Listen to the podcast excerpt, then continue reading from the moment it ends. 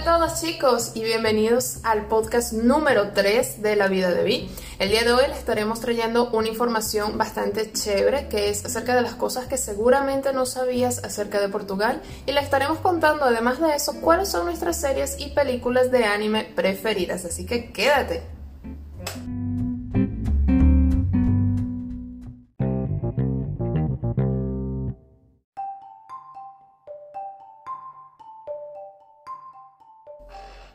Como siempre, chicos, se encuentra conmigo Jesús David, el cual es el productor como tal de este maravilloso proyecto de la vida de Vi. Jesús David, te cedo la palabra.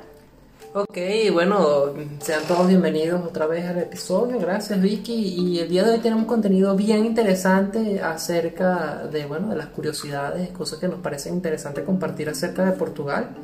Y, y bueno, creo que sería interesante eh, comentarlas, ¿no? Y además también tenemos, eh, vamos a hablar acerca de los animes, que comentamos en el podcast anterior, acerca de los animes favoritos de nosotros. Que es uno de, mis, de, las partes favoritas del podcast mío, es de reconocerlo. Chicos, además de eso, tengan en cuenta que en Instagram acabé de publicar una imagen de uno de los lugares más bellos que tiene Portugal. Es espectacular, así que si no lo han visto, vayan allá a verla, a darle un like y a comentar si así lo desean. Además tenemos esta semana un nuevo video, el cual espero les guste y estoy creo segura que les va a encantar. Acérquense a mi canal, suscríbanse si no lo han hecho, déjenme los comentarios y si les gusta el video me regalan un like. Así que bueno, comenzando con estas curiosidades y cosas que no sabías acerca de Portugal, tenemos una bastante interesante. Y es que eh, yo tampoco lo sabía, es que Portugal es la nación-estado más antigua de Europa. ¿Sabías eso, David? Sí, es correcto. Incluso también este, la ciudad de Lisboa es una de las más antiguas de Portugal. De, ah, Portugal, no, de, Europa. de toda Europa. No, de Portugal obviamente, no, pero es una de las ciudades más antiguas de toda Europa, incluso más antigua que Roma. Portugal concretamente es una, una, nación con casi 10 siglos de existencia. O sea, 10 siglos. 10 siglos de existencia. ¿Qué estaban haciendo ustedes hace 10 siglos? Hace 10 siglos. Creo que ni teníamos, no sé, creo que una de mis, de mis vidas pasadas, no sé, no me Sí, sabe que eso es algo que bien interesante para mí compartir eh, cosas que siempre me pasan en el trabajo, porque normalmente nosotros en Venezuela, eh, para que los que no lo sepan ya a este punto, nosotros somos de Venezuela nosotros allá siempre recordábamos, bueno, hasta hace no mucho recordábamos el día de la independencia eh, o el día que, se colonizó, que se descubrió América. Y eso fue hace, bueno, por lo menos la independencia fue hace 200 años apenas. Entonces, un más. Sí, un poco más, 200 y tantos de años. impresionante y, nosotros cuando llegamos aquí, que en la zona donde nosotros estamos, cerca de Ponte de Lima, al norte de Portugal, tenemos un puente, que es el puente de Ponte de Lima, este como tal, que es un puente romano, y ese puente tiene 1300 años, una, cosa, así. Entonces me pongo a pensar, y son las mismas piedras, no que se ha caído, lo reconstruido o, o algo por el estilo. Habrán reforzado para, por seguridad. No, son las mismas piedras, ¿dónde las reforzaron? No sé, pregunto, digo yo. Es que tiene tantos años que uno se queda son así como piedras puestas, puestas todas en su mismo sitio. Obviamente. Eh, lo que hicieron fue eh, modernizar la parte de la iluminación y esas cosas, pero las bases son las mismas. Y me sorprende mucho eso, que, que, bueno, son mil y pico de años y nosotros en Venezuela, la iglesia más antigua que nosotros teníamos allá tenía, eh, pues, como ciento, explico, ciento y pico de años. Entonces, la independencia de Venezuela son 200 años, la del descubrimiento de América, cosas así. Entonces, son todas menos de 500 años, todo lo que se refiere a América. Y aquí tenemos un puente, ya civilización, tenemos la Universidad de Portugal también. La Universidad de Coimbra, que que son universidades que tienen mil años. Exacto, entonces es bien, bien interesante eso. Pensar, pensar realmente que Portugal mantiene sus fronteras originales desde finales del siglo XIII. O sea, finales del siglo XIII. O sea, es que es, es impresionante y a la vez, eh, a mí en lo particular me llena de orgullo saber que estamos en un país tan, con una historia tan rica. Bueno, sí, por algo le llaman el, por algo le llaman el viejo continente, ¿no? Entonces es uno de los países más, de los, continentes más antiguos y hay mucha historia por aquí. Realmente ponernos a hablar de historia pudiera ser un podcast aparte completamente, con varios episodios solamente hablando de, es muy rica. Exactamente, y bueno, este, el siguiente punto también es, es algo bien, bien curioso que cuando estábamos haciendo la investigación para este podcast nos pareció súper interesante, es que el rey que más tiempo duró en el trono, o por lo menos hasta el momento que estábamos nosotros viendo esta información, me parece que la reina de Inglaterra tiene más tiempo, pero hay una distinción. Sí, porque es reina, este es rey. Estamos hablando de un rey. Es un rey, no reina. Exacto. Eh, aquí en Portugal, el rey con más tiempo duró en el trono y el que menos tiempo duró en el trono, los, ambos fueron portugueses. Sí, lo cual es bastante interesante porque este y la cantidad de tiempo que dista el de mayor duración en el trono y el de menor duración en el trono. O sea, uno piensa que el de menor duración son que, no, bueno, duró un año, duró meses, pero no, o sea, el más viejo, o sea, el que gobernó durante más años, eh, gobernó por 73 años seguidos, o sea, eso es impresionante.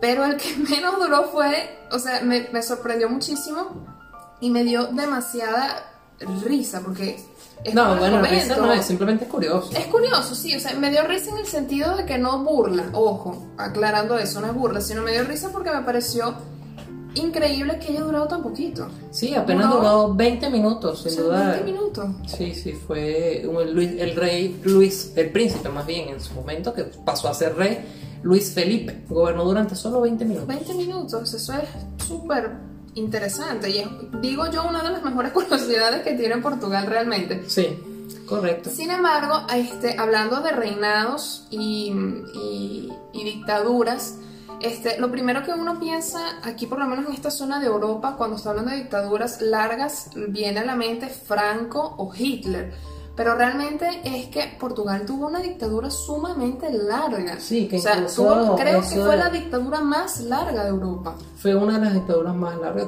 sí, me parece de hecho que es la que es la más, larga. Eh, y, y, fue hace poco relativamente que salieron de la dictadura, apenas en 1974, ¿no? el, el conocido 25 de abril que estábamos mencionando en pocas anteriores. Y es muy interesante esa, esa última curiosidad en particular, que fue relativamente reciente, apenas 1934, porque la abuela de Victoria, junto con miles de otros portugueses, tuvieron que emigrar de, emigrar, ¿no? de, de Portugal, huir de esta dictadura, que la gente pasaba hambre, pasaba se moría por enfermedades. Sí, era una situación muy complicada, muy, complicada. Y, bueno, la misma abuela de Victoria lo vivió, una señora que actualmente todavía sigue viva. es impresionante. Y, es, muy impresionante realmente. No, y dato curioso, ya esto es una cuestión un poquito mía, o sea, la dictadura de Salazar, que así se llamaba Antonio de Oliveira Salazar, se llamaba el dictador, comenzó en 1926 y mi abuela nació en 1927. O sea, la dictadura se instaló un año antes del nacimiento de mi abuela. mi abuela acaba de, de cumplir 90 años. Correcto. O sea, impresionante. Entonces, y, no, y acabó eh, la dictadura duró del, del, 26, hasta el 74. Al 74. O sea, es bastante, o sea, fue mucha, fue durante muchísimos años. O sea, estuvo esta dictadura casi la mitad del siglo XX. Correcto, sí. Es muy, muy interesante. Y bueno, eso cuando se acabó la dictadura, que el 25 de abril este, se conmemora esa, el fin de esa dictadura, eh, y ese es el Día de Portugal, el día también conocido como el Día de la Libertad. Exactamente. Muy bonito, de hecho, muy, sí, sí, es muy, emotivo, es más que todo bastante emotivo. Y es, una, historia y historia bastante reciente de aquí del país. Exactamente.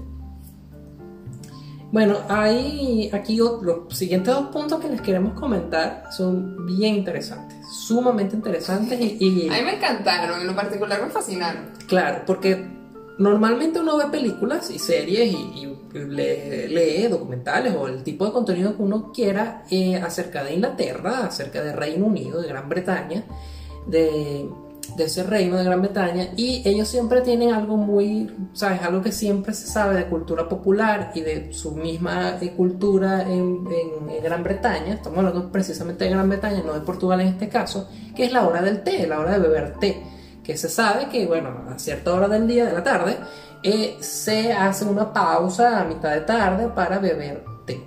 Y bueno, esa es una costumbre que realmente no fue... Eh, original de Gran Bretaña. Esa, esa costumbre la introdujeron, la introdujo Portugal en Gran Bretaña. Exactamente, más concretamente, Catalina de Braganza fue quien instauró esta, esta, esta tradición o esta ceremonia del té. Entonces es interesante pensar que el, o sea, la hora del té no fue de Gran Bretaña, no fue de Sí, realmente O sea, uno entonces, piensa eh, es automáticamente claro, entonces- té Inglaterra. Correcto, entonces también uno se pone a pensar más o menos aquí, ojo, lo siguiente que voy a decir no son datos históricos, pero estoy aquí eh, analizando, ¿no? Uniendo puntos.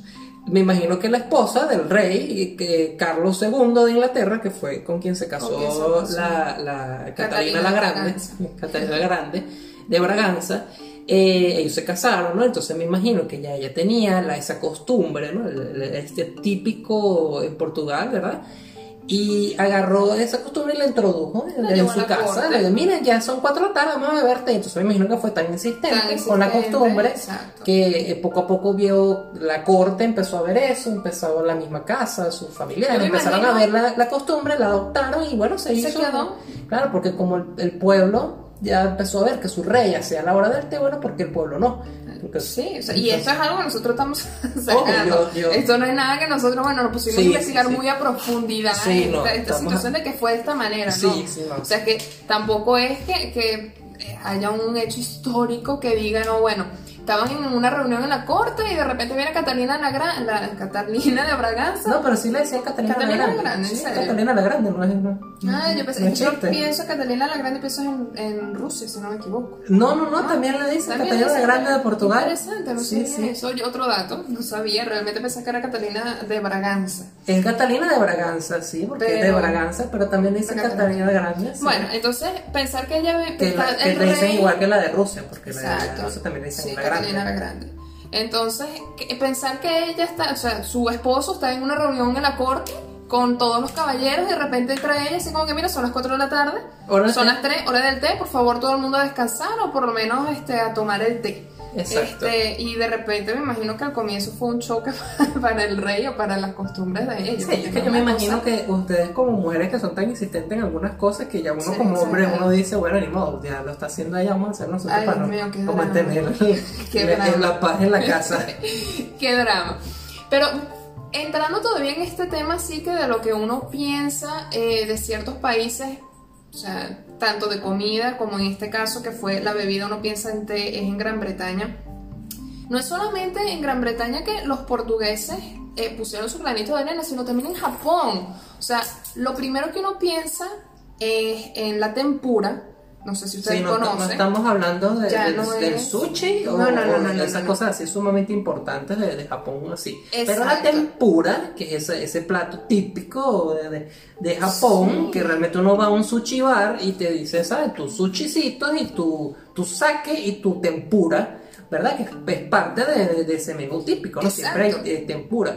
Y uno tiene pensado que, bueno, que Eso era de Japón, o sea, Obvio, ¿no? nació en Japón, se permaneció en Japón, pero resulta que no, sino que fuimos, o sea, fue los portugueses quienes lo llevaron allá, lo introdujeron los navegantes portugueses en el siglo XVI.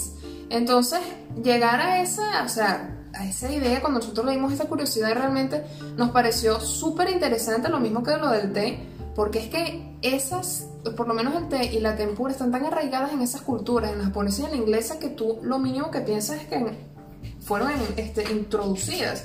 O sea, que no, no, Claro, sí, no son eran de tan de países. allá que y no mencionan que eso no es cultura, eso es ellos, ya ellos lo tienen tan propio de ellos. Es como Sí. que yo te venga a decir que no, la, la arepa la, la vino a traer, este, la vino a traer, qué sé yo, los españoles. Es, es el mismo O- ejemplo, Sí, porque o de aquí de Europa, es una cosa completamente diferente. Exacto, no tiene no sentido. tiene exacto. sentido. Pero resulta que fue así, porque eh, realmente en, el, en este segundo caso eh, ya hablas de los navegantes portugueses, que realmente el, eh, Portugal tiene un gran poder y ha tenido una historia de, de navegar muy amplia, muy...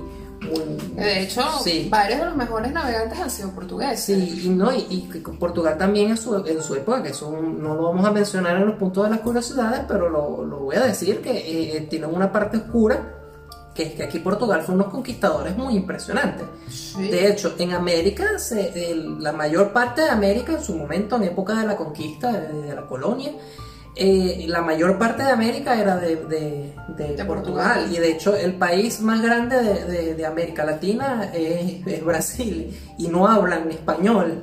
Todos los demás países Ah, hablan español y el único que, que es el país más grande de América es Latina Brasil. es Brasil. Y es una de las primeras economías, bueno, no las primeras, pero sí está entre las primeras economías mundiales, es Brasil, ¿no? Entonces, también tiene, siempre está en ese top 10, top 15 de las economías mundiales, pero no es porque también, o sea, que tiene mucha población y bueno, también tiene mucha También gente. amerita. pues, bueno. Exacto, entonces eh, Portugal tuvo una, tiene una, una historia de, de navegantes, de, de- de conquistadores muy amplia y bueno, eso fue lo que pasó, que com- comerciantes, navegantes portugueses agarraron su- Fueron comida y la llevaron a Nagasaki, en Japón, y entonces empezaron a compartir esa comida típica de ellos y, y, bueno, está la tempura. Le, le gustó tanto a los japoneses que la empezaron La ellos a, como a comer ellos también, exactamente. Fue excelente. O sea, Y esto bueno, me encantó. Sí, y bueno, enlazando el, de ese tema con respecto a lo de los navegantes, eh, eso también actualmente ya, eh, bueno, todos esos países que, que conquistó Portugal en su momento ya no son parte de Portugal, por, por lo menos Brasil ya tiene su independencia, Angola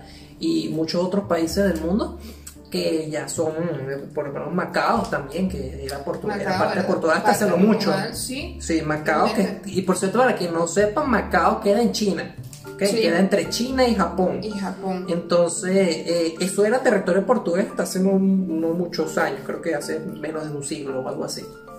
Entonces, este, y bueno, el hecho es que, eh, bueno, actualmente Portugal tiene esa cultura, esa, esa, ¿cómo se? Esa herencia de navegante, el 95% de Portugal es agua. Y para explicarles más o menos eso, Portugal, cuando uno ve el mapa, uno dice, no, bueno, está el territorio, que en comparación a España, que es la única frontera, el único país que tenemos nosotros a, a- a al lado, eh, España es muchísimo más grande. Gigante en comparación con Portugal. Es gigante. Y de hecho, si también lo comparamos con Venezuela, de hecho, pudiéramos decir que el Zulia, Amazonas, Guyana, es más o menos del mismo tamaño que, que Portugal, quizás un poquito más pequeño, pero...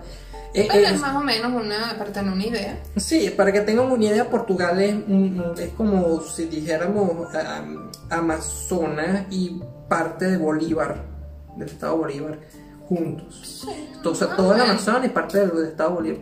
Quizás eh, eh, quizás no es una medida exacta, pero es, es un país Para que tengan pequeño. también. Es un país pequeño. Portugal es un país pequeño. Apenas tiene 4 millones de votantes. No, eso no quiere decir habitantes. Habitantes tiene más, creo que son 16 millones, contando a los Sí, niños y contando sí. todas las personas que están fuera del país 15, 16, por ahí. que o o sea, hay un porcentaje enorme de portugueses que no están en Portugal. Y ahorita de eso lo vamos a hablar más adelante.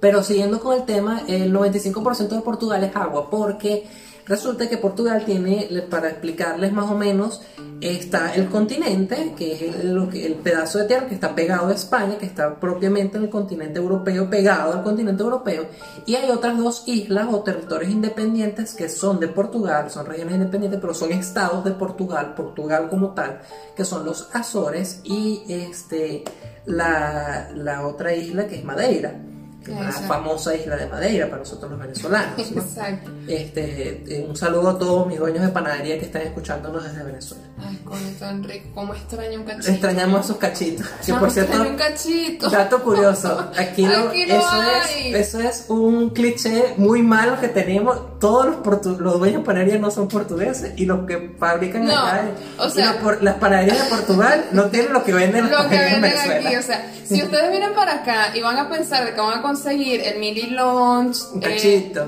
Este, un cachito, Un taquito, un taquito, eso es paja, sí, o sea, aquí no, no, eso no lo es. esos fueron los portugueses que fueron allá, eh, se reinventaron allá, pero aquí no lo van a conseguir. No, esas cosas no. un cachito, Dios son- poco común, porque sí las hay, pero son extremadamente poco común. Hay otras cosas igual. Curiosidad, es muy interesante que los, las panaderías que tienen cachitos y tienen ese tipo de, de, de productos de panadería portugueses son portugueses que estaban en Portugal y se devolvieron para acá, En entonces en Venezuela, que estaban en Venezuela y se devolvieron para acá y continuaron con, con esa tradición, Con con, esas costumbres, con el menú. Se trajeron el menú. Se trajeron el menú y fue un éxito. Sí, solo que bueno, están muy cerrando, cerrando paréntesis, el 95% de Portugal es agua, ¿verdad? Eh, Portugal tiene una superficie en tierra, contando esas dos islas que les acabo de mencionar, y el pedazo de tierra que está pegado directamente a España son 92.212 kilómetros cuadrados.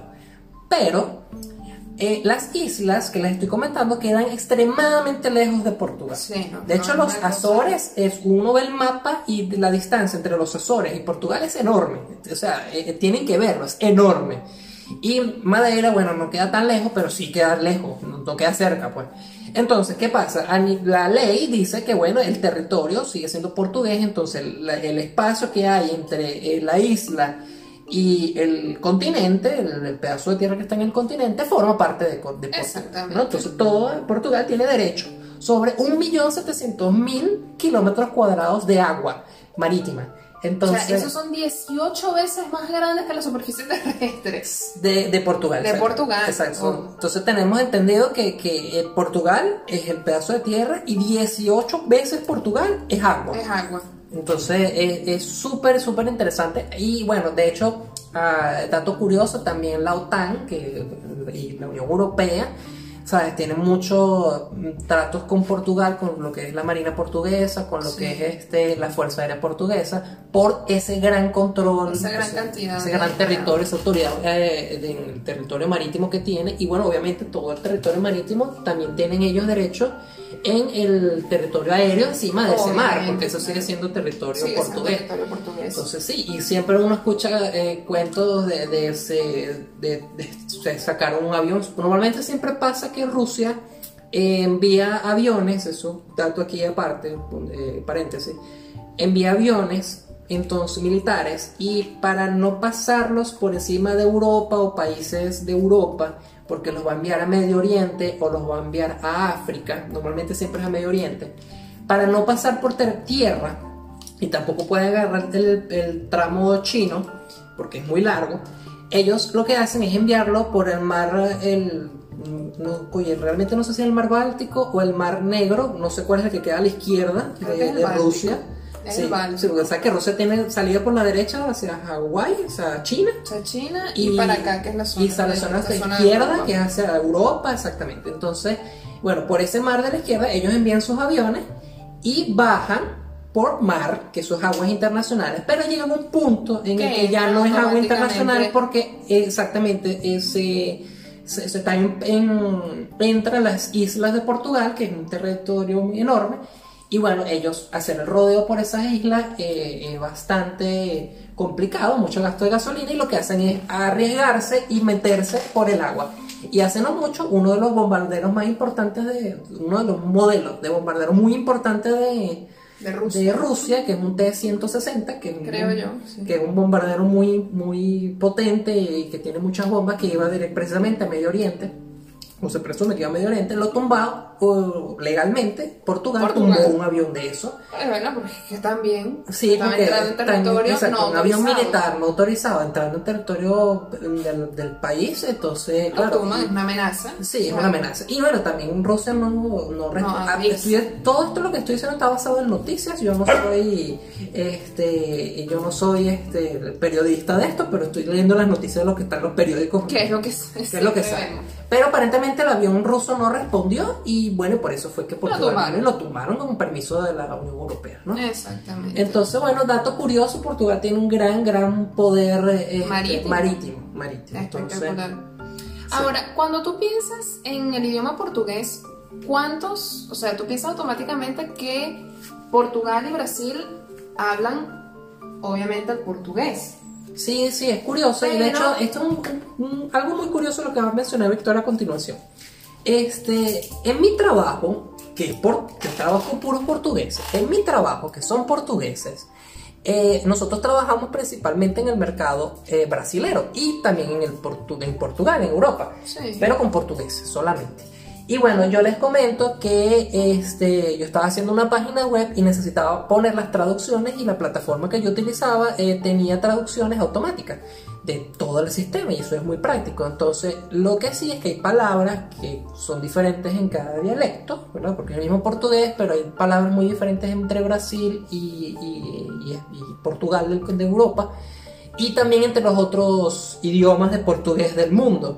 Entonces yo le menciono, bueno, ¿cuál portugués pongo? Y yo, ah, pero es que existen, ¿cuál portugués? Portugués es el único, me responden ellos por muy, muy, muy sentido, muy patrióticos, ¿no? Porque ellos dicen que su portugués es el único y que los brasileños hablan es brasileño, eso no es portugués. Pero bueno, eso es otro tema, ¿verdad? Este, y yo le digo, no, existen ocho tipos de portugueses, ocho tipos de idiomas portugueses, o traducciones o adaptaciones del, del idioma portugués. Y bueno, entre esos están ocho países fuera de Portugal hablan el idioma portugués.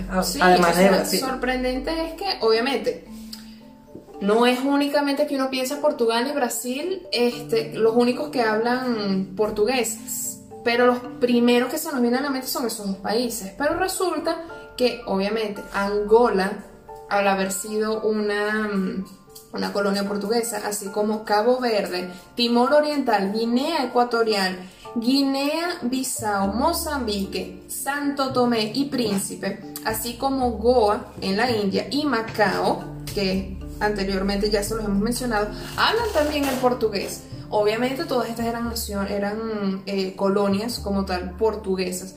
Es un dato bastante interesante porque realmente yo, o sea, o sea, Sí, sí, es muy interesante. Aquí te Pared acaba de, participar, que él también dice que es muy interesante. Que es muy interesante, que es muy bueno. Entonces, Pero, o sea, es muy interesante. Sí, y es un dato que, ah, que, que, bueno, como les comenté, eh, no, no todos saben que incluso en mi trabajo, como ya les había dicho, ellos dicen, no, Portugal es uno solo y, y ellos no sabían que existían otros países en el mundo, además de Brasil, que también hablasen, que también hablasen este otro idioma portugués, ¿no? Que además de Brasil, como está comentando. Sí, es súper interesante, como ya les estaba comentando. Este, Onyx también dice que está muy, muy chévere. Sí, bueno, aquí, estamos, estamos aquí como con muchas boletillas, pero tengo que explicar. La perrita está, eh, está encima de nosotros y quiere participar activamente en el podcast, ¿no? Entonces, si que si escuchan algún ruido extraño. Si nos escuchan mucho decir este o perder en algún momento la idea, o decir que todo es muy interesante. O que todo es muy interesante, ya lo he dicho como cuatro veces porque es muy interesante. este, es que Onyx está muy intensa porque estamos hablando y ella busca los mejores momentos para ella que para nosotros son los peores, como en este momento para ladrar. Sí, y, bueno, continuemos con los siguientes eh, puntos, ¿no? En este caso, eh, bueno, este punto es bien, bien particular porque quiero que me escuchen muy bien. París, París, Francia, capital de Francia, París, es la segunda ciudad portuguesa más grande. Me explico. Impresionante. Me explico. La segunda, París, en Francia. O sea, principalmente idioma francés, ¿no? Obviamente, es Francia. Es la segunda ciudad más grande, o sea, portuguesa más grande. O sea, me explico. Aquí en Portugal, por lo que estábamos comentando anteriormente, de lo que es la, eh, migración de portugueses debido a la, a la Franco, a la, a la dictadura, que estaba aquí. ¿Verdad? Eh, de Franco no, de Salazar, la dictadura de, Salazar. Este, hubieron muchos portugueses que emigraron y esa eh, costumbre también se extendió en los últimos años, hasta hace muy pocos años, hasta hablando hasta hace 2008 e incluso hasta los últimos años, eh, porque hasta 2018, porque aquí también, además de la dictadura, hubo una recesión muy fuerte. Entonces, muchos portugueses, entre ellos bastantes familiares de Victoria, tuvieron que irse de Portugal para otros países, entre ellos está Alemania, Francia, algunos, muy pocos, no tengo de nuestro círculo social, muy pocos fueron a España. España, casi todos fueron para Francia, Alemania, Luxemburgo también. Sí, pero eso es otro punto que vamos a hacer más adelante. Pero se fueron del país. Entonces, eh, la cosa es que en Francia eh, hay más portugueses que en Porto, que es la segunda ciudad más importante de Portugal y la segunda ciudad con más habitantes de Portugal. Entonces, en Portugal, en territorio, portugués, En territorio portugués, ustedes tienen la ciudad principal, es Lisboa, y después está eh, Porto, al norte. Lisboa en el sur, Porto al norte.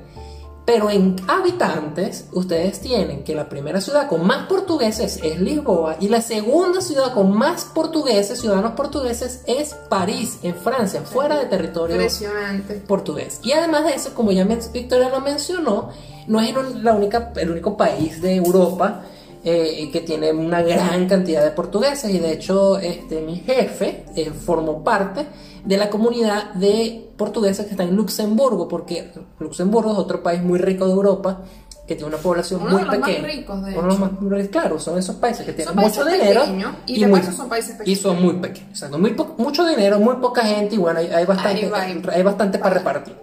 Entonces, eh, Luxemburgo, el 12% de su población, eh, no tengo la cifra exacta, pero el 12% de la población en por- a nivel porcentual son portugueses, que eso también es un número enorme teniendo en cuenta que, bueno, el 12% de un país es de otro, Es es de otro país. no es de su propio país. pues. Exactamente, entonces eh, yo quería explicar eso porque realmente, ¿saben? La segunda ciudad con más portugueses no está en Portugal, está en Francia, en París.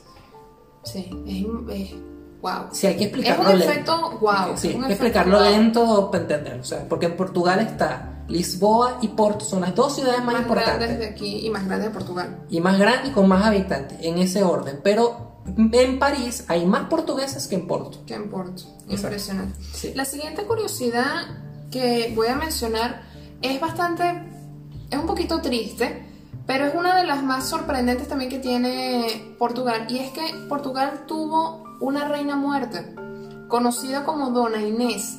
Resulta que esto ocurrió eh, alrededor del 1357 cuando en la época cuando en la época Pedro I, cuando en la época Pedro I fue coronado, este, el, padre de él no le llamaba la atención o detestaba el hecho de que él tuviera una relación con Inés de Castro, la cual era como la cortesana de la esposa de este Pedro I. La cosa es que, bueno, el padre de este, antes de morir, la mandó matar junto con los hijos que había tenido con Pedro I. Y pasado el tiempo, a pesar de que ella ya estaba muerta, cuando Pedro I asume el reinado y es coronado, la manda a desenterrar y la manda a este a celebrar como la- a celebrar esa coronación como ella siempre se lo merece. Eso fue alrededor de 1355 cuando todo esto ocurrió. Sí, muy interesante. De hecho, estoy aquí eh, muy asombrado con la historia que acaba de comentar Victoria. Y bueno, siguiendo con el siguiente punto, este, eh, Portugal, y nos dimos cuenta desde el inicio, es un país pionero en energías renovables. ¿Por qué nos dimos cuenta desde el inicio? Porque, eh, ¿sabes? En, el panorama vemos que la mayoría de las casas, o un gran número de casas, tienen eh, paneles solares. Por otro lado, vemos están las eh, hélices, la- grandes hélices de energía eólica. Y, y, bueno, están en, eh, forman parte de nuestro panorama. Y también vemos carros eléctricos, vemos muchas energías renovables y son bastante populares entre todos los portugueses. Y bueno, realmente Portugal es líder mundial en la producción de energías renovables, satisface casi el 70% de las necesidades energéticas a través de energías hidráulica, eólica y solar. Es un buen ejemplo para los demás países, sobre todo en Latinoamérica que estamos un poco atrás. ese- en este, en este, tema de punto. energía renovable. Hay una parte también que me fascina de una de las curiosidades que más me encanta y es porque yo soy una come libros y es que eh, la librería más antigua del mundo se encuentra aquí en Portugal y es la librería Bertrand, la cual fue eh, em, creada o abrió en 1732. De hecho, esta librería tiene incluso un récord Guinness. Es reconocida por el récord Guinness por ser la más antigua del mundo Activa, más activa. activa más antigua del mundo. Realmente fue creado por el francés Pedro Faure, no sé cómo se pronuncia. bueno, que, no sé, que- que francés, el, señor Faure. Pedro eh, Faure. Faure, porque no tengo ni idea. Sí, puede ser como mi profesora de. de No hay lenguaje. que forzar el idioma. Sí, eh, yo estudié comunicación social, mi profesora de pe- de periodismo, de comunicación social. Mi primera profesora eh, tenía un gran problema con los apellidos de Venezuela que yo estudiaba con personas que eran italianos, portugueses, qué sé yo, inglés, entonces tenían unos apellidos, por lo menos tenía un colega que tenía un apellido italiano y, y tenía una pronunciación italiana. Y entonces él insistía mucho, no, profesora, es tal. Y decía el apellido, y con su acentico, la pronunciación, como es debido de su apellido. Y venía la profesora y decía, no, se dice así. Y lo decía tal cual como lo está leyendo. En este caso, Pedro. Faure. sí. Asumo yo que es así. Si alguien, lo- si alguien nos está escuchando, Este, pues en los comentarios. Aplicaré la de no mi profesora, dice. aplicaré la de mi profesora y diré que es Fauré. ¿verdad? Fauré. Fauré, Faure. exactamente. Entonces, esta Porque no podemos forzar el idioma. no se puede forzar el idioma. Pero bueno, eh, la librería Bertrand es la mayor red de librerías en Portugal. Realmente me fascina este dato, fue uno de los que más me encantó. Sí, actualmente la librería eh, continúa activa y es, ya no es una librería, solo un, un sitio. Esa, esa librería que estamos hablando en particular sigue ac- activa, pero ahora no es solamente esa librería, sino que es una cadena de librerías a lo largo de todo el país. También tienen venta de libros por página web y, y es, es una de las más importantes de, aquí de, de Portugal, De Por, no, Portugal. por no decir que es la más grande y la más, la más importante, pero es una de las más importantes. Solo que, bueno, FENAC, que no es propiamente portuguesa, le está haciendo ahí la competencia, igual que el Exacto. corte inglés y otras, otras, Otras tiendas. allí, sí, pero otras tiendas que también venden todavía no las pero Propiamente portuguesa es eso, ¿no? Y bueno, la siguiente eh, eh, me toca, la siguiente curiosidad me toca a mí en particular, me toca personalmente, porque resulta, y esto lo hemos mencionado un par de ocasiones en otros videos que, del canal, Victoria lo ha mencionado, que eh, mi nombre causa bastante curiosidad, Ruido, causa ruido. ruido. aquí en, en Portugal. y porque es es por lo muy poco común. Es poco común. Y es por lo siguiente. Resulta que en Portugal, y me parece maravilloso, eh, Cosa que deberían aplicar en Venezuela no solo en Venezuela. y en no. varias partes del mundo, pero digo Venezuela porque es lo- más eh, eh, la otra vez yo vi en, en República Dominicana que le pusieron Daenerys Targaryen a, a una niña. ¿Me entiendes? En Venezuela ¿Me he visto cómo le A ponen Venezuela le pusieron. Batman. Bueno, He sí. visto que le ponen Batman. Sí, pero es que ese mal está en toda Latinoamérica. Bueno, sí, también. En, en- Brasil incluso, en Brasil incluso también le ponen nombres pa- particulares ¿no? a, a la, gente. Entonces, eso es algo de toda Latinoamérica. Y bueno, aquí en Portugal, para evitar ese tipo de, de- de mezclas extrañas y cosas raras Ah, y, sí. nombres, eh, H intercaladas. cosas, sí. Y. Entonces, eh, hay una lista de nombres prohibidos. Hay, o sea, al momento hay, hay 80 páginas de nombres ilegales aquí en Portugal. y sigue en aumento porque obviamente hay series de televisión, cosas que salen de vez en cuando, entonces amerita el gobierno hacer una actualización pequeña, añadir una serie de nombres al año, ¿verdad? Eh, a esa lista de nombres prohibidos para que, bueno, tu hijo no se pueda llamar Superman o Batman. O Batman. Eh, entre los Y nombres... Daenerys Targaryen. Sí, entre esos nombres eh, hay, hay nombres que son normales, pero son curiosos que están prohibidos, como por lo menos Tomás se admite, ese, ese es válido, pero no te puedes llamar Tom.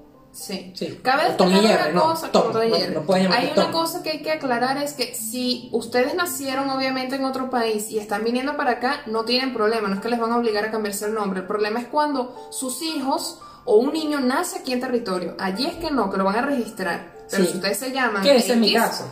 Exacto, que sea el caso de Que ese es mi caso, que vamos a decir más adelante.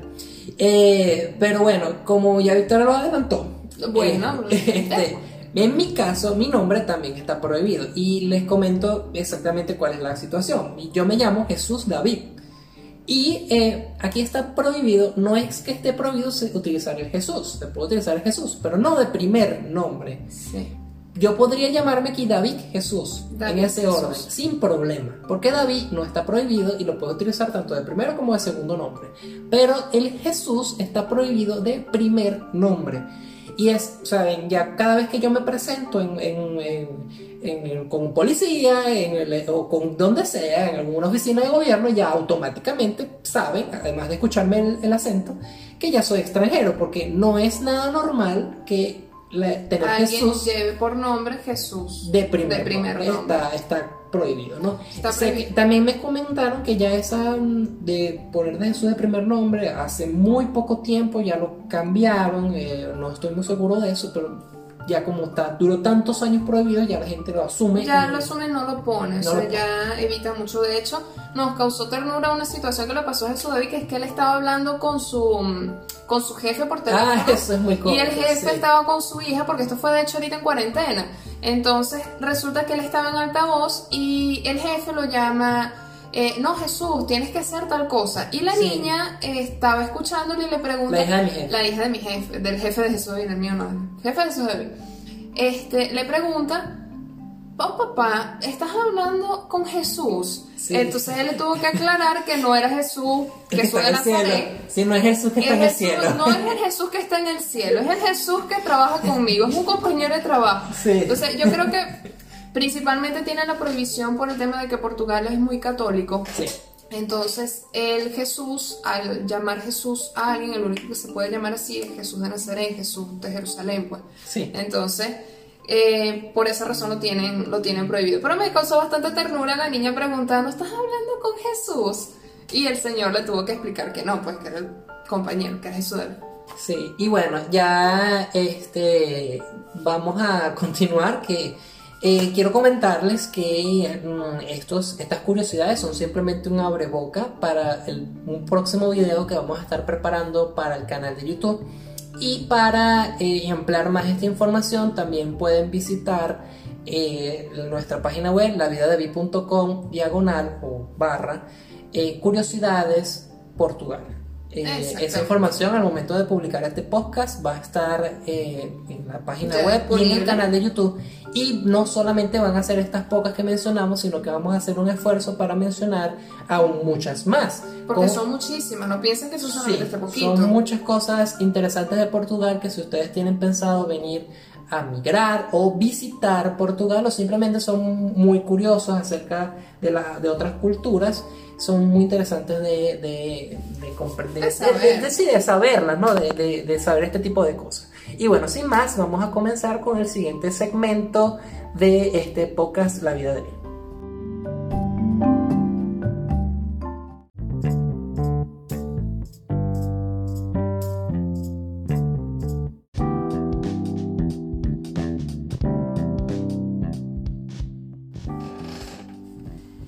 Bueno, seguimos con el podcast de la vida de Vi. Si has llegado hasta este punto, muchísimas gracias por, De eh, corazón, gracias. por escucharnos. Y, y bueno, este par de locos hablando. eh, Disparates, hablando de disparates pistoladas, pistoladas. pistoladas, se como dice- decimos nosotros. Como se dice en nuestro país, correcto. Entonces, eh, el siguiente tema, eh, que siempre queremos hacerlo un poco más jovial, entonces tratamos de hacer los, los podcasts o todo nuestro contenido relacionado con Portugal al inicio y ya algo más personal al final.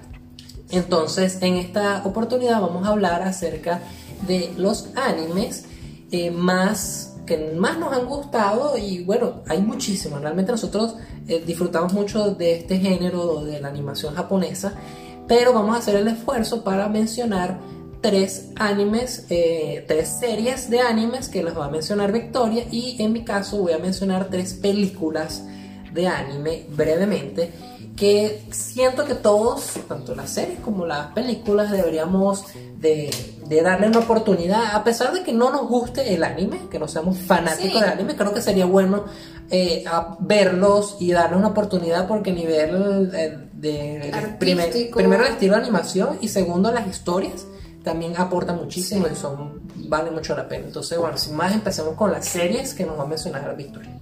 Sí, bueno, muchísimas gracias. Este es el punto del podcast que yo más estaba ansiando porque realmente yo soy amante, o sea, realmente me fascina el anime. Y eh, los géneros que yo más disfruto son eh, géneros que por lo general les gustan más a los hombres. Bien sea porque es un poco más de violencia, no quiere decir que no me gustan los temas así un poquito más niños. Pero voy a estar hablando acerca de los géneros shonen. Los géneros shonen son este, para jóvenes niños, o sea, no son para niños como tal, son como para adolescentes formalmente. Este, y uno de los que a mí más me fascina, o sea, que más, más me encanta, es Full Metal Alchemist Brotherhood. Este anime, eh, me acuerdo que la primera vez que lo vi, tiene, de hecho este anime tiene una primera, una primera edición que se llama Full Metal Alchemist nada más. Eh, y aunque fue muy buena, Brotherhood la sacaron nuevamente para hacerlo mucho más fiel al manga. ¿De qué trata como tal? Trata formalmente de dos hermanos que al tratar de realizar una, un acto de alquimia cometen un error porque rompen una de las reglas principales de la alquimia y por ende pierden eh, parte de su cuerpo y pierden su cuerpo.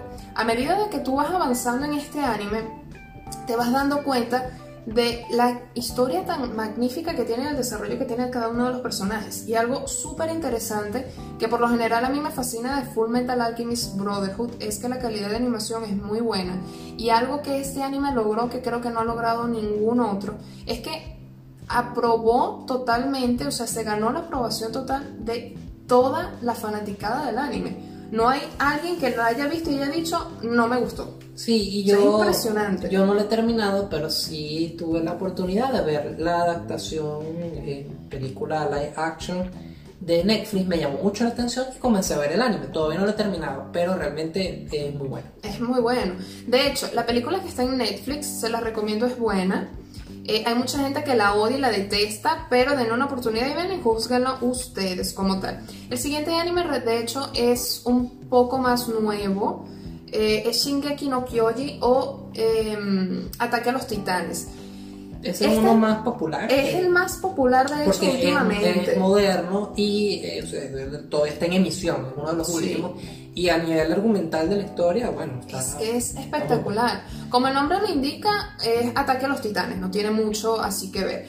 Eh, la historia como tal se, se ve en una historia eh, como no, un mundo post-apocalíptico. es un mundo post-apocalíptico, pero se tiende a confundir como que es de la época del 1800 o el 1900 por la ropa. Ya es un gran spoiler. Bueno, es un spoiler, no tiene nada que ver. Pero bueno, la cuestión es que obviamente se tratan de una serie donde van a aparecer muchísimos titanes. Eh, la idea principal de toda la serie es saber de dónde vienen. Y durante toda la serie algo que me fascina es que siempre que termina un episodio, termina de una manera que lo que te provoca es matar al creador, termina, porque te quedas con ganas de más. Sí, termina en unos puntos muy de acción y de y argumental. Muy álgidos, muy álgidos. Sí, muy altos. te están manteniendo el, la trama argumental, si hablamos de ya un nivel un poco más técnico, entonces te están en el principio del anime, estás normal, entonces te suben la acción hasta un punto, después la vuelven a bajar después vuelven a subirla y, cuando estás en el punto más álgido al final acaba. acaba el capítulo y bueno algo que, a mí en lo particular y en muchas oportunidades ha pasado que bueno hemos tenido que esperar un año. Es, es que eso es lo que yo venía eso es lo que yo venía. Ellos buscan el mejor capítulo o sea buscan del anime la mejor eh, eh, escena o la mejor parte del anime en el cual adaptarlo del manga perdón en el cual adaptarlo y dejarte con las ansias de más y lo peor es que sabes que tienes que esperar un año porque se buscan la, o sea, la mejor parte para finalizar la temporada. Correcto. Entonces, ay, me desespera, ¿por qué? Sí, actualmente Shingeki no Kyojin o Ataque a los Titanes está disponible en Netflix y para todos aquellos que quieran empezarlo, les invitamos a que lo vean y bueno, es bastante buena. Y mm, está por confirmarse la última temporada. Que es la cuarta. La cuarta temporada, la última temporada. Para este mismo año no va a sufrir ningún retraso debido a las situaciones que nos están atacando todo el mundo y no va a sufrir ningún tipo de retraso, así que se va a estar estrenando para este año. El siguiente anime que me encanta y este todo, o sea, por el marketing que le hicieron, o sea, todo el mundo lo tiene que conocer es Naruto. Eh, la gente pensará, concha, pero tú eres demasiado vieja para eso, pero la verdad es que no, o sea, no me interesa, me fascina de verdad Naruto, desde que lo comencé a ver ya estaba tan adolescente, este, comencé a ver Naruto, me encantó, cuando seguía Naruto Shippuden, que ya es cuando él ya es mayor, y comienzas a ver la destreza que él agarró como ninja, quien no sepa qué es Naruto, es un anime que se dedica como tal a entender o muestra lo que vendría siendo como un mundo gobernado y rodeado por ninjas, los cuales hay aldeas que vendrían siendo como los países, o sea, ubicados en diferentes países y cada uno tiene como un presidente, por decirlo así, que viene siendo este el Hokage o bueno, cada uno tiene su nombre en específico. Este es excelente. Naruto Shippuden fue el que a mí más me gustó, obviamente, porque te das cuenta de este el avance que tuvo Naruto en ese entrenamiento que tuvo, y no solamente él, sino todos sus compañeros. La historia es genial y a medida que avanza, a medida realmente que avanza y te vas acercando al final y al clímax de esa pelea, este, los, la manera en la que este eh, Masashi Kishimoto, que es el creador, comienza a emplear los sentimientos y, o sea, todo el, esos arcos argumentales es tan genial, que te conectas tanto con los personajes, que te vuelves parte de esa trama. Y es algo que realmente a mí me encanta de Naruto. No sé si es algo que me pasa a mí, no sé si le pasará a otros, pero me encanta, de verdad me fascina. Yo realmente con Naruto no he podido comenzar a verlo, no me llama la atención. Sí, bueno, pero eso ya es algo de cada quien, o sea, es un gusto de cada quien. A mí en lo particular me fascina. Este, la historia en general de cada uno de los personajes es muy buena. Sí. Y bueno, los siguientes géneros son. Bueno, esto antes de que me te olvides ahí. Entonces, sí, bueno. Son los géneros y, me, y habíamos bueno, quedado que eran tres, tú tres, yo, y ya, y ya dijiste cuatro. No, no dije cuatro. Y bueno, un género y mencionaste cuatro animes y lo el resto y todo. No, es eso, no es lo que habíamos negociado. Bueno, está bien, está bien, pero tú ya vas a tener tu chance, las tuyas son muy buenas. El siguiente anime es el gore. El, anime, el género gore es un anime, sea, es un género como tal muy violento. Se caracteriza mucho para, por ver escenas eh, de violencia, sangre y por lo general se caracteriza también por ser un poco de terror. Uno de los animes que me encanta es Another. Se trata, o la premisa principal es un grupo de estudiantes que tratan de resolver una serie de misterios y asesinatos. Lo interesante de este anime es que es, te atrapa muchísimo, pero eh, una vez que tú lo ves, ya como que pierde la esencia, lo bonito, porque te mantiene con la intriga hasta el final y una vez que tú descubres todo eso, volverlo a ver ya no tiene como el mismo encanto. Se los recomiendo, véanlo. Este no estoy segura que se encuentre en Netflix. Em, es excelente si les llama la atención el suspenso Terror formalmente no tiene, pero si les llama el suspenso y se quieren clavar directamente en una serie hasta saber quién es el asesino, esta es la indicada. Esa serie en particular yo sí la vi y fue muy buena. y lo que menciona Victoria es verdad, ya una vez que uno lo ve, eh, porque hay un gran misterio en toda la serie, entonces ya cuando te, te dicen cuál es el misterio, cuál es la solución de ese misterio, quién es, este, ya pierde todo el sentido. Sí, ya después de que lo ves nuevamente no tiene como ese mismo eh, no tiene ese mismo sabor. Sí, ¿cuál siguiente? El siguiente es Higurashi no Naku Koroni o Cuando las cigarras lloran. De esto existe. Eh... tú cada vez que hemos hablado de este anime siempre me has dicho ese nombre que para mí siempre es imposible de pronunciar. y en todos estos años no se te ha ocurrido decírmelo en español. No, porque tú tienes que aprender a decirlo en su idioma a decirlo en serio, es Higurashi no Naku Koro Ni. Pero yo recuerdo cuando las cigarras, las cigarras lloran, lo recuerdo mucho bueno, pero es más, no sé, bueno. Ni. bueno, pero ya lo saben, cuando las cigarras lloran.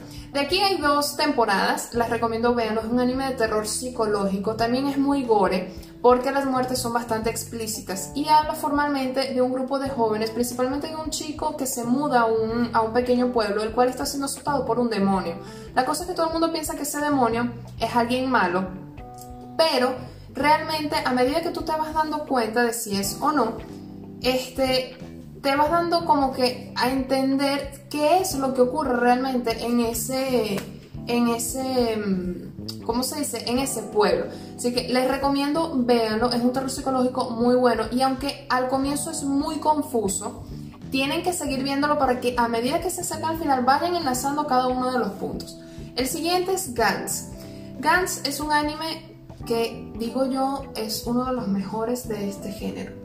Es el Gantz es uno de los animes que que bueno, los que ha mencionado Victoria hasta el momento son particularmente que a ella le gustan mucho. Sí, ojo, todo lo que está aquí es lo que a mí me gusta, o sea, es mi gusto. Yo hubiese hecho otro, otro top. obviamente. Y por eso las películas las diré. Las que doy. Ya se darán cuenta. Pero Gans en particular sí, yo la he visto y soy muy fan de Gans. Gans es muy bueno. Es, muy, muy gore, es muy gore, eso sí. Este, pero la premisa es muy buena. La película la encuentran en Netflix, denle una oportunidad y vean, es muy, animación muy buena. De la, película de Netflix es muy buena, la, la historia es muy interesante también, que, que cuentan como una, precuela, por decirlo de Sí, para que entiendan de cómo, el, el, origen de, Sí, y, y realmente la historia es muy buena y, es, una muy buena representación. Una mención especial y honorífica de este, eh, de este género que a mí me encanta es Elfen Light. Es una serie bellísima, pero que al mismo tiempo es muy triste y sí tiene escenas gore muy fuertes. Se las recomiendo, no se encuentra en Netflix, véanlo por YouTube, creo, si no me equivoco, tienen los, mm, tienen los capítulos, no estoy segura eh, es muy bonita. Una de las cosas que a mí más me fascina de este, de este anime es el intro. El intro es uno de los intros más hermosos artísticamente y uno de los más bellos de, de vocal. O sea, su canción es hermosa. Se los recomiendo, vean, la historia es bellísima. Al mismo tiempo, como les comenté, qué triste. No les sigo diciendo más porque si no, bueno, voy a hacer más spoiler de lo que ya hice con Higurashi. Entonces... El siguiente género es el género seinen. Este género se caracteriza principalmente, se caracteriza principalmente para ir dirigido a hombres jóvenes, ya formalmente, ya no son adolescentes, sino formalmente hombres.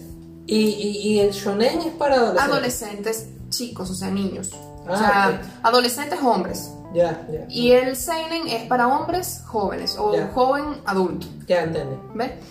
El primero es Death Note. Death Note es sin duda el anime. Si a ti no te gusta el anime, ve Death Note. Es el anime que por lo general es el más recomendado para aquellas personas que no les gusta nada el género porque los llama muchísimo la atención. Y de los últimos años uno de los más publicitados también. Sí, es por decirlo así, ya se ha vuelto un anime de culto. Sí, tiene muchas adaptaciones live action. Yo les diría que no hubiera ninguna. Mm, Vaya directo al anime, vale la pena. El manga también es muy bueno. Es muy, sobre todo de las adaptaciones, eviten ver la de Netflix. Sí. No la vean, es la peor adaptación habido por haber de la historia. Y Death Note ya se encuentra, eh, ya acabó, ya la historia principal acabó, pero ya avisaron y ya hay una continuación de la serie y hay un dato curioso muy interesante, que es que Donald Trump, presidente de los Estados Unidos de ah, América, sale, en el manga y al, al, este manga le van a hacer una adaptación a anime también y obviamente también Donald Trump va a salir en el anime como presidente de Como presidente. Esta serie de verdad se los recomiendo, si no les gustan, véanla. Es muy psicológica también y de manera, y una serie policial también muy buena. Juega mucho con la mente y es brutal, literal. Toda su historia y su arco argumental es tan bueno que te atrapa de comienzo a fin. Y a medida que vas avanzando, vas empatizando mucho con, con, con los personajes pero también te va generando una cantidad de rabia hacia otros impresionante, de verdad es muy bueno. El siguiente es Angel Beats. Angel Beats, a pesar de que... Tiene un intro espectacular. Tiene un intro, bueno sí, pero a pesar de que tú lo ves y lo asocias como que es bueno, es un anime de niña, es completamente lo opuesto. No, sí. O sea, la animación es bellísima, eso sí. Tiende a caer en un anime como que de sí, que es como muy, muy niño, porque es todo muy bonito. El detalle con la, historia es lo que juega allí a favor. El detalle que, que, Victoria quizás no, no, lo consigue explicar con palabras es que Angel Vix, la ejecución técnica es diferente a las otras series porque la historia no es una consecución directa cada episodio. De hecho, tú pudieras ver los episodios en órdenes diferentes siempre que tú veas el, primero, el primer episodio, lo ves al inicio y el último episodio lo, lo veas, al, final. Lo del medio, no importa el orden en que lo veas, porque eh, son, son historias. Son antológicos. El decir que cada, cada, ser, cada episodio empieza y termina en el mismo, o sea, cada arco de personaje empieza y termina en el mismo episodio. Y es muy, es muy relajante o sea, es una, serie bastante suave de ver porque precisamente puedes verla a tu ritmo. Exacto. No te genera esa ansiedad de necesito ver el siguiente episodio. No, porque simplemente lo disfrutaste y quieres ver el siguiente episodio. y es tan y la historia es tan profunda, es muy profunda. La historia es muy profunda, es muy linda. Diría que sí, pero eso todo eso conjugado junto es, es un, conjunto de cosas que, que, que, al final te hacen querer ver toda la, toda la serie. Véanla, denle una oportunidad y no se dejen llevar por los dibujos o por la estética porque puede parecer que sea un poquito así, un que es muy los niño, personajes son muy, brillantes, tienen ojos muy grandes. Hay colores muy Pero dedíquese a la, a la, historia como tal. El último para finalizar este género que para mí me gustó mucho es School Days. School Days es un anime que Habla como su nombre lo indica, habla de los nombres de los días de escuela, literal. Sí, es un spoiler espectacular. Yo no había visto este anime, pero había algo que te el hombre decía, que me decía que Era- trataba de días en una escuela. Es una escuela, no, o sea, días de escuela. Es una cosa, eso es el mayor spoiler. Mi intuición decía que era eso. Ridículo. Bueno, la cuestión es que este anime es, al igual que Another, tiene un giro impresionante al final. Véanlo más que todo para que vean cómo es el final, porque el anime transcurre súper relajado, por decirlo así, súper tranquilo. O sea, a medida que ustedes lo están viendo, ni se imaginan cómo va a terminar. Y cuando ustedes lo ven, o sea, el efecto wow y de que no puede ser que esto haya ocurrido, que Carrizo pasó aquí. Vamos a decirlo, Es al final, al final del anime no, no, es de, no es de no. día, es de noche. Eh, Es School Days y bueno, el, el final del anime es School Night. esta fue- vaina tienes que no salir. fue un mal chiste. No fue un mal chiste. En este momento tienes que meter unos grillitos aquí después de postproducción. Pero, este, véanlo también. El anime formalmente los dibujos no son malos, no son feos, son muy bonitos. Pero el final es completamente diferente a lo que es la historia como tal del, del anime.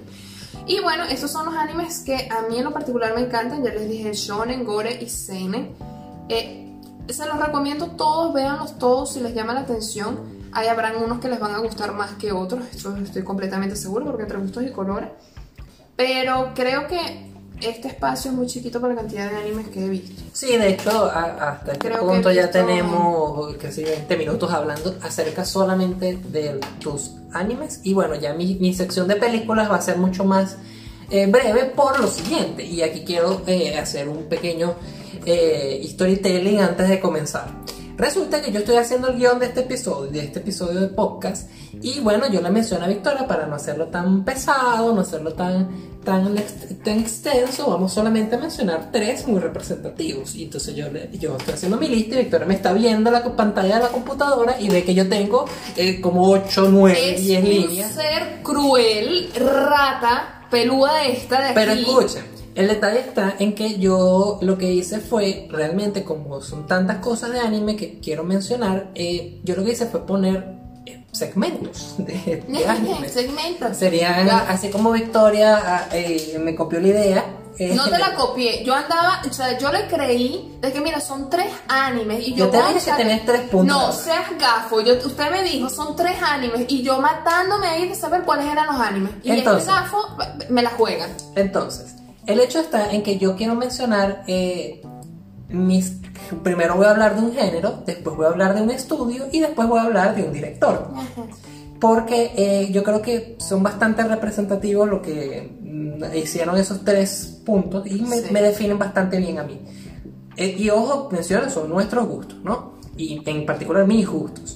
Entonces, ya que Victoria mencionó las series de anime, yo mencionaré las películas. Y el género de película, no solo de anime que yo disfruto, sino también películas ya de Hollywood con gente normal, eh, es el cyberpunk. Él es loco por ese. Me encanta ver eh, el, un universo distópico donde la humanidad va, o sea, es la representación de lo que ya todos sabemos que si continuamos con la humanidad va a Va a pasar. acabar, exactamente. Sí, esas películas como Mad Max, como este, eh, bueno, todas esas películas del universo distópico, Avatar. Avatar. Avatar también es un universo distópico, Mad Max es un universo distópico, este, Ghost in the Shield es un universo distópico. Y bueno, em, en anime en particular, yo tengo de películas solamente, porque de series tengo muchas más. Eh, voy a mencionar Akira, Ghost in the Shell y Alita. Eh, las cuales las tres cuentan, cuentan con adaptaciones live action, de las cuales eh, eh, Alita creo que es la única que mm, merece un- una distinción, una mención especial que la, la versión live action es correcta, es buena, de hecho. De hecho, la hizo Steven buena. Spielberg. De hecho, es muy, muy bueno y muy fiel. Sí, sí, la hizo, la hizo Steven Spielberg, buena, de hecho. Sí. Este, entonces, efectos especiales muy buenos, actores, actuaciones muy buenas. Y bueno, realmente el detalle es con la película animada de Alita y la película live action de Alita es que las dos son idénticas. Entonces, por eso es que es una muy buena representación. A mucha gente no le gustó porque de repente la historia quedó un poco corta, pero es que así es el anime. Que tenía que ser. Así fue la película, la película animada. exactamente. Podían hacer más. El caso de Akira en particular eh, es sumamente interesante y sobre todo en este año. Mucho, demasiado. Aquí hay que mencionar que eh, todo eh, transcurre en un universo distópico eh, futurista en Tokio, en Neo Tokio, en donde este, las Olimpiadas fueron suspendidas, las Olimpiadas de Tokio 2020. 2020. Que sí, correcto. Que de hecho ahí lo dice, que es lo Sí, más este anime, este anime tiene 40 años y Sí. en, 2000, en 1980 cuando sale el anime el que escribió la, la película mm, mencionó en su película que en 2020 iban a haber olimpiadas en Tokio ya por ahí una casualidad la pegó Sí, de- pues tampoco es que tenía una máquina así de Exacto. futuro. pero ya después él pone que hay, hay protestas en la ciudad porque este, se fueron suspendidas las eh, Olimpiadas. Ok, suspendieron la Olimpiada. Otra casualidad, la pegó. Una cosa que nunca ha pasado, pero supongamos, hay otra casualidad. Y el la otra cosa es que fue suspendida porque hay una pandemia a nivel mundial, un virus. Sea, otra casualidad. cosas- fueron No, ya otra cosas cosa. que, que fueron muy, muy este, impresionantes de ver. Sí. Que a medida que íbamos viendo la película nos íbamos, pero esto está pasando ahorita. Sí. Y de hecho yo esta película la he visto ya varias veces porque también eh, hay que mencionar que la película está mal, mal realizada en el sentido argumental porque eh, es mucha, hay mucha historia que necesitaban contar pero en un formato película no daba entonces eh, en un De hecho. formato anime de varios episodios sí da en un formato manga que es el original da, Da, pero en película de un- dos horas de hecho la película es larga Es no da. larguísima. yo de hecho, mucha historia yo lo que que estaba comentando, este, la vi hace poco, porque yo nunca había visto el anime, eh, la película. Pero siempre escuchaba a Jesús David siempre diciendo, no, conchale, que ve a Akira porque es muy buena. Y realmente Akira es una, es una película de culto. Para quien le encanta el, el- el anime, es una película de culto. Cuando yo la vi, seguramente la han visto, el, el Sí. póster aunque sea, porque Par- es tan de culto que sale en, en películas como al, al inicio de la película de, de- de Ready Player One, listo jugador 1. listo, jugador 1. Que es la moto roja y el tipo con la chaqueta roja, esa moto Esa roja es de es de Akira. Akira. Sí. Entonces, la primera vez que yo vi la película, yo la vi con Chale, son dos horas, seguramente va a ser rápida. La historia es muy interesante, pero como lo estaba comentando Jesús David, cortaron tanto para hacerlo en un formato película que te dejan unos huecos en la historia que te cuesta enlazar. Entonces, no disfruté tanto la película animada por eso mismo. O sea, Sí. la película en sí no la disfruté tanto porque habían tantos huecos que tú, pero ¿de dónde salió él? ¿Quiénes son ellos? ¿Por qué está todo Sí. esto así? Y te lo metían todo así en la pantalla de una vez que te quedabas como que, pero ¿en qué momento pasó todo? Sí, de Es, hecho, un- es poco disfrutable por eso, pero es muy buena. Sí, de hecho tuve que explicarle a Victoria ciertas cositas para comprender toda la historia. Y bueno, esta película precisamente, como ya, ya el mismo director dijo, que no tuvo oportunidad porque la tecnología de la época, los tiempos que estaban pidiéndole no eran suficientes, todo se configuró para yo poder presentar esta película que fue muy buena. De- incluso con sus sus defectos argumentales, muy buena la Fue película. muy buena, que de hecho lo es. Sí, la película es muy buena, pero precisamente como tiene sus detalles, eh, ya confirmaron los mismos creadores de, de Akira, la original, que van a repetir la película y van a hacer una versión completa en donde expliquen todo los eh, la parte argumental que no explicaron en la primera película, que simplemente Haciéndola más disfrutable. Exacto, Claro. porque en la primera película, la original, lo que, hacen, lo que hacen es mencionarla y entonces tú tienes como que enlazar, asumir la historia de esos personajes que te están mencionando, pero realmente lo que tú asumas puede que esté mal, entonces al final tienes que leer en confuso. internet para entender. Confuso, es confuso. Es correcto. lo único que da un mal sabor de boca es eso. Sí, y ya por último mencionaría en mi género cyberpunk mi Ghost in the Shell, que tiene la adaptación a película que es buena, pero diría que a nivel de musicalización no estuvo tan correcta, eh, a pesar de que tiene la, el- la música original.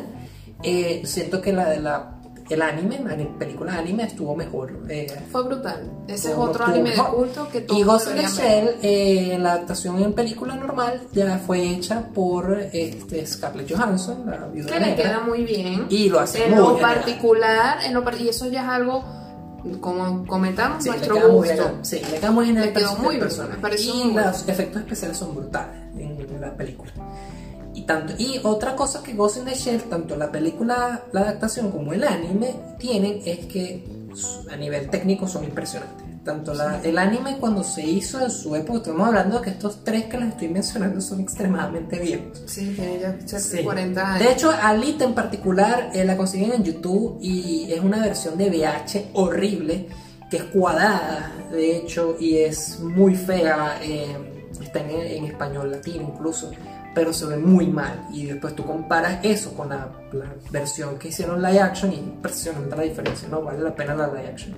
Y bueno, Ghost in the Shell, la animación original, el- a nivel técnico es impresionante cómo representaron Tokio, el Neo Tokio El también. Neo Tokio. Entonces, eh, eh, vale mucho la pena. Lo a mí lo que más me gusta, abriendo rapidito un paréntesis de Ghost in the Shell, es el soundtrack. La música es brutal. A mí en lo particular me encanta, es realmente genial. De hecho, pueden buscarlo este, y apreciarlo. sí, en, en Spotify, bueno. en mi lista de Spotify, busquen, o sea, yo tengo Ghost in the Shell y tengo todo el soundtrack y, y brutal, Steve encanta. Aoki, que es un DJ, tiene una versión Ujú. eh, ya mixeada por él, un remix. Y, y, bueno, también soy muy fan de la música electrónica. Y bueno, ellos tienen Ghost in the Shell. Hay muchos DJs que para la nueva película agarraron el mismo soundtrack, pero lo hicieron Hicieron mixes, mixes. diferentes. Eh, y son muy, muy, muy buenos en, a nivel de música. Siguiente punto, ya mencioné un género, mi género favorito es el cyberpunk. Ahora vamos a mencionar, este sí lo compartimos, los siguientes dos puntos los compartimos Victoria y yo en conjunto. Y eh, son las películas de los estudios Ghibli. Es- Los estudios son Ghibli, geniales. los estudios Ghibli, para los que vivan- hayan vivido debajo de una, una piedra y no los conozcan, son los que hicieron las películas de, eh, de anime.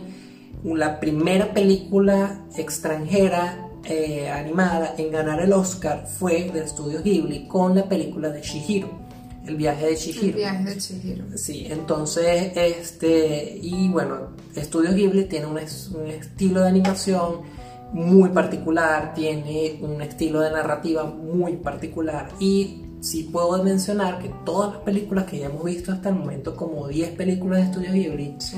que todas son muy buenas, todas nos gustan, obviamente una más que otra por el tema de la historia o por la animación o porque conectamos más con un personaje que con otro.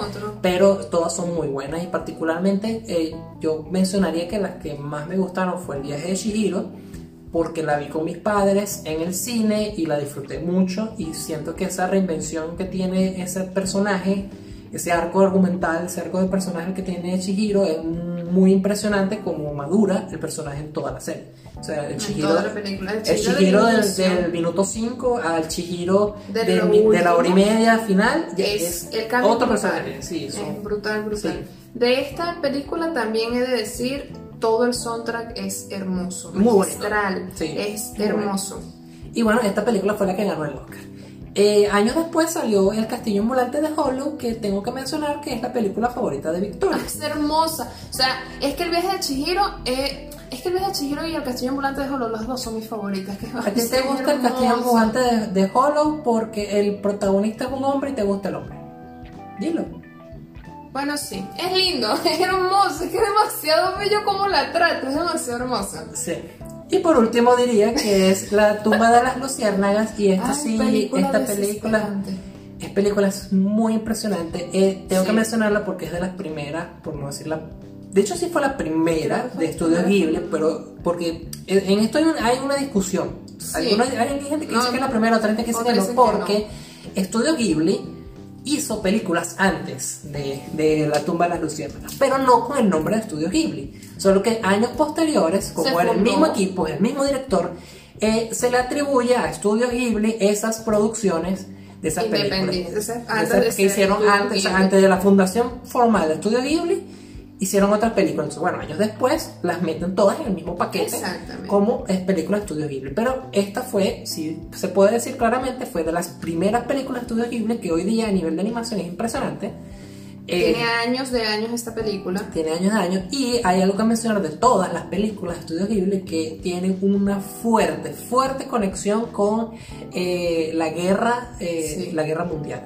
Y esta película no es la excepción. Esta película habla de un- un- una trama que sucede En la a unos en la Segunda Guerra Mundial a unos habitantes de una pequeña región que se quedaron solos y tuvieron que sobrevivir y tuvieron que, bueno, aprender a, a, a, sobrellevarla toda esa situación. Y estamos hablando de los japoneses, no de los americanos, que es lo que estamos acostumbrados nosotros a ver la, Esta película es muy bonita, de, o sea, es triste, es muy triste. Ustedes quieren llorar, ustedes quieren enjoy. Esta película realmente es muy profunda e impactante de cierta manera. Yo esta mm. película se la recomendé a mi hermana que la viera con mi sobrina y me, me han insultado al final de ver la película porque mi sobrina de, menos de 7 años, creo, 8 años, 7, años creo que tiene. Este, bueno, yo lloró por días con la película. Sí, esta película. Y mi hermana, bueno, lloró, lloró primero, Esta película sí les recomiendo, vean ustedes primero si tienen niños chiquitos y consideren si amerita verlo no los niños no, tiene nada no, no, tiene nada gráfico no tiene nada gráfico no es tiene la historia. fuerte pero el, la, al final de la historia es muy fuerte. Es muy fuerte entonces y por último vamos tengan cuidado. Sí solo tengan cuidado. Pero vale mucho la pena mencionarla y, y todas las películas de Ghibli en general. Solo yo quería mencionar esas tres en particular porque bueno una que me gusta a mí otra que le gusta a Victoria y la primera que es una de las más representativas este, y bueno, y por último vamos a hablar de un director eh, que es bastante reciente. Y eh, tengo que mencionar que lo metí en esta lista porque hemos visto casi todas las películas esta este, semana. este, este, fin, de, semana. Esta semana no. Vimos casi todas las películas este fin de semana, una tras otra. Terminábamos una, comenzamos la siguiente y así sucesivamente. Sí, y bueno. genial. Realmente yo este director y, y el estudio detrás de él yo ya tengo años viéndolo porque hace no mucho, bueno, sí, hace unos años, yo vi un tráiler de, animación japonesa en YouTube que me pareció tan impresionante, pero tan impresionante que duró como una hora buscando el nombre de esa película, de ese corto, desde eso que acaba de ver. Pero es que el nivel de realismo que había en, las, en la animación. Era impresionante. Es, era, y no es, era indescriptible. Sí, y no es algo que, que yo diga, bueno, que si es igual a una fotografía. No, no, no, no. Es que tiene unos brillos, tiene una. una sigue, sigue viendo que es comiquita, que es anime, que es anime. Pero eh, eh, los colores, los brillos, sobre todo la, la manera de las reflexiones, las transparencias, es impresionante. La animación, la fluidez, los personajes, las manos, es muy increíble.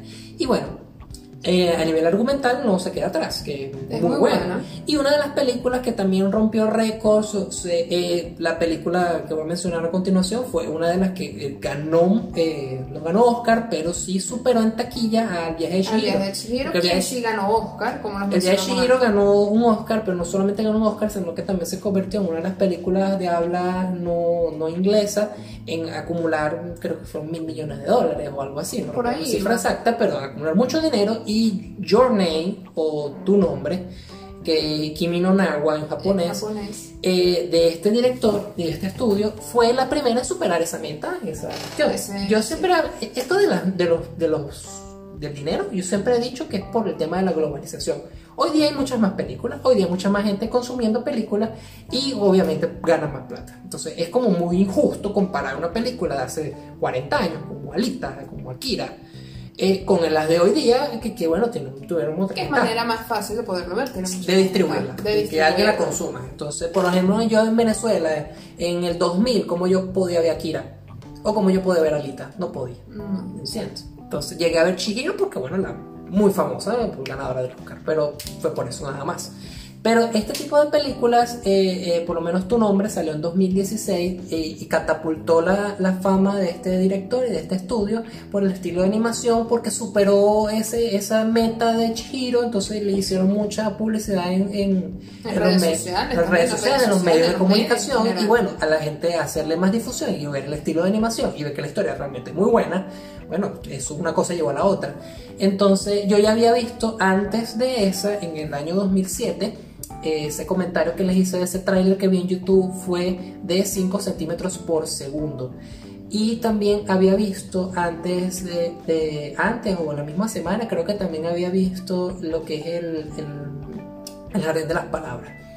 Que... El jardín de las palabras es muy bonito, sin embargo, es hermoso a nivel visual, pero en lo particular a mí me parece más bello 5 centímetros por segundo. Sí, pero también hay que, son las historias, las cosas que son diferentes. Y bueno, las otras dos que vimos ayer y hoy fue el, el, El tiempo contigo. el tiempo, es que es weathering with you, entonces la transferencia, porque es un juego de palabras, porque la es el tiempo contigo, pero el- el- tiene más sentido en inglés el weathering with you, porque es habla del tiempo del clima. El clima en general. del clima. El clima contigo sería, creo que la traducción en En español, español, más, más entendible. Para hacer el juego de palabras. Exacto. Entonces, y bueno, trata de una chica que controla el clima, sin mucho más. Vean todas, todas las cosas que les estoy mencionando. Es muy bonita la Es película. linda, es hermosa. Y como les digo, Es es, demasiado es disfrutable porque, aparte que las historias son buenas, es muy disfrutable, la animación es impresionante, entonces es disfrutable.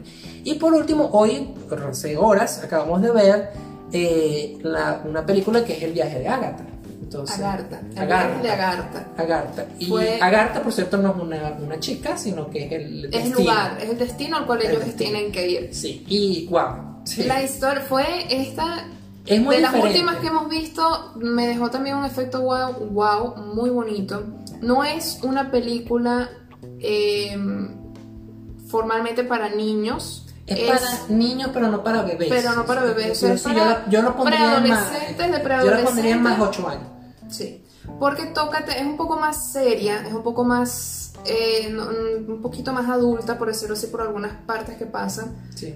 Pero eh, también es muy disfrutable y muy bonita, es Sí. hermosa. Y algo que me gustó de esa película en particular es que es diferente a las otras que les acabo de mencionar, porque las que algo que tiene, me he dado cuenta del estilo del, del director, eh, son en el desarrollo de los personajes que las otras películas que había mencionado siempre habla de parejas.